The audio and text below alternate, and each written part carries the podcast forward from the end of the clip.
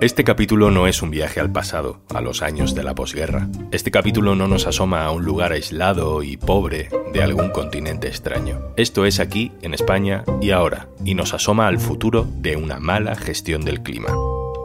Soy Juan Luis Sánchez. Hoy en un tema al día. Vivir con agua tóxica en el grifo.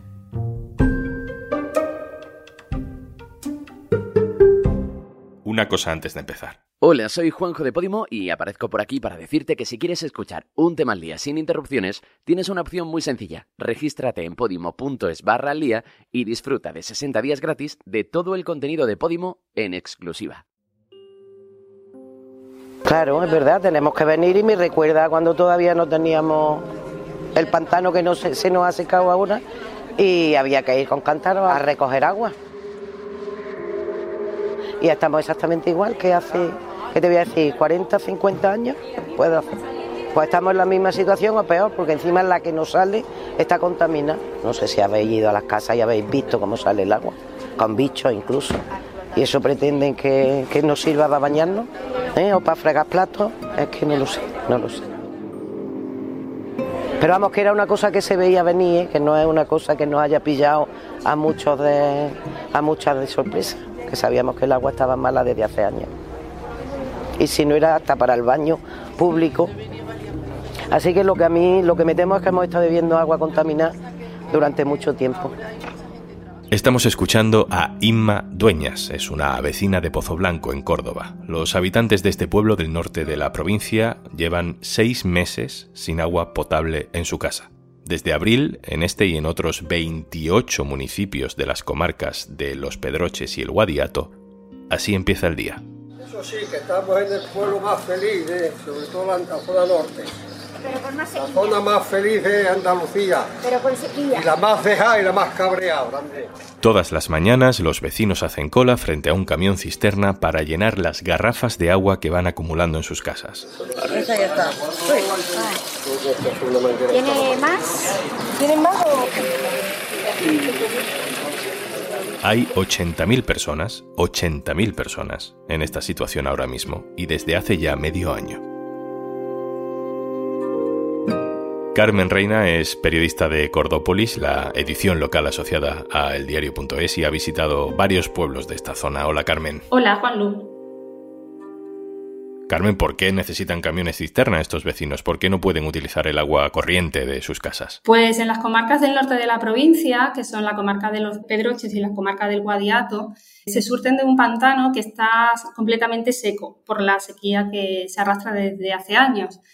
Y desde hace seis meses el agua que llega al grifo es de un pantano que está contaminado. Así que no tienen más remedio que ir hasta los camiones cisterna que van a cada uno de los 28 pueblos de esas dos comarcas y cada día pues rellenar garrafas para poder beber y cocinar. ¿Y cómo se vive sin agua corriente?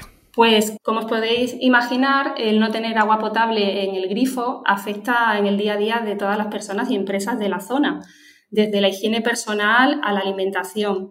Como ejemplo podemos poner el de cómo una bebé de cinco meses, es decir, desde que nació no hay agua potable en su casa, pues la tienen que bañar con agua de garrafas y hacer los biberones y lavarlos con agua mineral comprada. Qué rica el agua. Opa. Uy, ya, ya, ya, ya, ya. Me tumbé por tonta. Esta no es tu bañera, ¿eh? Uh, cómo se baña aquí. Claro, te digo yo que aquí. Su bañera que tiene para el culete se le sujeta. Pudimos hablar con la madre de esta bebé, ella se llama Noemí, y ella explicaba muy bien cómo les está afectando esta, esta situación, incluso a, a la salud de sus hijas pequeñas. Pues el agua que está malísima, contaminada, y tenemos que calentar el agua, ir a un pueblo de aquí, de aquí no, de Castilla-La Mancha, que está lejos, a por agua de una fuente que sale del campo. Y está el agua fatal, vamos, huele a cieno.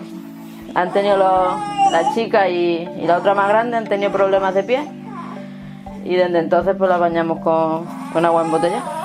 ¿Vais, no sé, cada semana o cada cuánto vais a recoger? Cada dos semanas. Cada dos semanas, ¿cuánto os traéis? Por nueve, diez botellas las que tenemos vacías. Y vamos juntando del bibi, porque el bibi lo, lo hacemos con agua comprada. no podemos lavarlo con esa agua. Cogió también la niña conjuntivitis cuando la bañábamos con, con ese agua y está el agua fatal, fatal. Carmen, decías que hace seis meses que se secó eh, ese, ese, pantano del que se abastecía esta zona, pero si tú abres el grifo en, en alguno de estos pueblos, sí sale agua, ¿no? ¿De dónde sale ese agua? Pues como su pantano se secó, ahora le suministran agua del pantano de la colada, que es uno que está contaminado. Eh, nosotros también estuvimos allí viendo cómo está ese pantano, eh, donde hace un mes, en septiembre, se sacaron 19 toneladas de peces muertos y ahora se puede ver cómo está el agua verde con muchísimas algas y los peces que están allí pues agonizando. ¿Y por qué está contaminado ese pantano de la colada? Desde hace años lo que se sabe es que la contaminación que llega a ese agua al pantano viene por dos causas fundamentalmente. Por un lado, no se depuraban y se vertían aguas residuales de los distintos municipios y por otro lado, se filtraban los purines de las explotaciones ganaderas que hay en estas comarcas son precisamente los ganaderos también otro sector que están sufriendo el impacto de esta situación por la sequía y por la falta de agua para un sector donde cada vaca necesita 200 litros de agua al día para producir leche. Nosotros visitamos una de esas explotaciones ganaderas y uno de los responsables, Ismael Ruzo, nos explicaba cómo la sequía ha afectado a sus fuentes y a sus pozos naturales y tiene que completar el agua necesaria para su ganadería comprando camiones cisterna de agua para poder subsistir. Esta que nos está poniendo en jaque mate. Debido a la sequía que estamos padeciendo, el precio de los subproductos que utilizamos para producir la leche, llámense paja, heno, alfalfa, cereales, pues ha multiplicado sus precios hasta el punto de triplicarlo en algunos de los casos, ¿no? Y si a todo esto le añade que, por ejemplo, en mi caso tenemos que comprar hasta cinco cisternas de agua semanalmente, nos suponen unos gastos superiores a los 5.000 euros mensuales adicionales a los gastos que ya nos está ocasionando la sequía en sí. En realidad una vaca está ya estipulada que consume 5 litros de agua para producir un litro de leche. Entonces mientras más leche produce, más agua necesita. Yo me abastezco aproximadamente un 40 50% aproximadamente del agua la producen o la seguimos sacando de nuestras fuentes, de nuestros sondeos y demás, y el resto del agua pues la estamos transportando con cisternas desde el embalse de la colada, que como ya habréis sabido está contaminado, y que ese agua una vez que llega a la explotación eh, hay que someterla a una serie de filtraciones y de desinfecciones químicas, llámese hipoclorito o clorito de sodio, son los dos tratamientos que estamos utilizando para ponerla semipotable para poder trabajar en la explotación. Tanto Carmen Reina como el compañero Madero Cubero han estado registrando estos sonidos, hablando con la gente, visitando la zona. Carmen, cuéntanos, para quien no lo conozca, cómo son estas comarcas. Pues el norte de la provincia de Córdoba lo componen dos comarcas, el Guadiato y los Pedroches. Es una sección muy amplia de la provincia, que, con unos 140 kilómetros de un punto a otro, donde se desarrolla sobre todo el sector ganadero y la industria asociada también a él, además del turismo rural.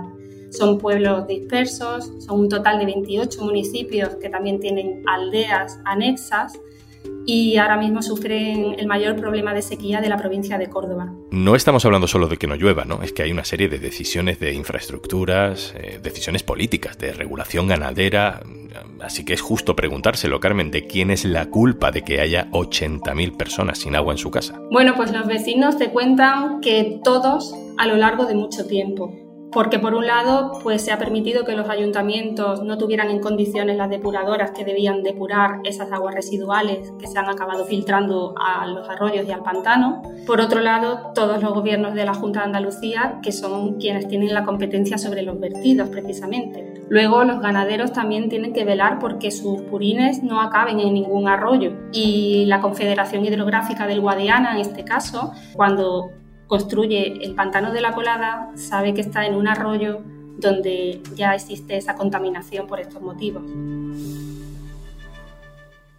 el impacto no es solo para la rutina diaria, ni tampoco solo para esa ganadería, ¿no? Que siempre está en tensión entre los recursos que necesita, los recursos que explota y cómo todo eso se le acaba volviendo en contra. Todo esto afecta también, supongo, al resto de la actividad económica de la zona. Claro, el lastre económico es evidente, sobre todo para la industria ganadera y la industria asociada a, esa ganadería, y también para otro sector como es el de el hostelero y el turismo rural, ¿no? que llega a una zona muy apetecible para ir a pasar eh, pues eso, vacaciones, fines de semana y que es una fuente de negocio también para la zona y que evidentemente se está viendo afectada porque no tienen agua en el grifo. ¿Y qué hacen? ¿Cómo, ¿Cómo se las arreglan? Pues estuvimos en algunos restaurantes, en algún hotel y se la arreglan comprando agua embotellada porque es de la que se fían, que está en condiciones óptimas para poder, pues desde servir un café a lavar la verdura, los alimentos, para preparar la, la, comida. Pues el problema que tenemos es bastante importante. Lógicamente, para lo que es el consumo y el agua de boca, pues tenemos que comprar el agua, agua mineral eh, para las duchas no, porque las duchas viene el agua de la red, pero solamente vale para eso. Pero para lo que es uso culinario, cocinar y demás, pues tiene que ser agua mineral. Aunque el ayuntamiento ha puesto una, una cuba para poder suministrar, pero nosotros preferimos comprar el agua mineral, que sabemos que viene en perfectas condiciones para el consumo, tanto, ya digo, de hacer café, como ya hemos podido ver, así como cocinar en la cocina, ¿no? Nosotros preferimos agua mineral antes que, que el agua de, que viene de, traído a través de cisternas, ¿no? Carmen, un pantano seco, eh, otro pantano contaminado, una situación que se alarga ya seis meses, pero mm, que nadie te dice que vaya a solucionarse mañana, ¿no? Esto tiene solución. A corto plazo es que lloviera y lloviera mucho, para que tuvieran agua en condiciones en el pantano que surte a, toda esta zona de Córdoba. A medio plazo hay cuestiones que deben acometer las instituciones y los vecinos demandan para que no vuelva a tener este problema. La descontaminación del pantano del que les llega el agua es algo muy complicado ahora mismo.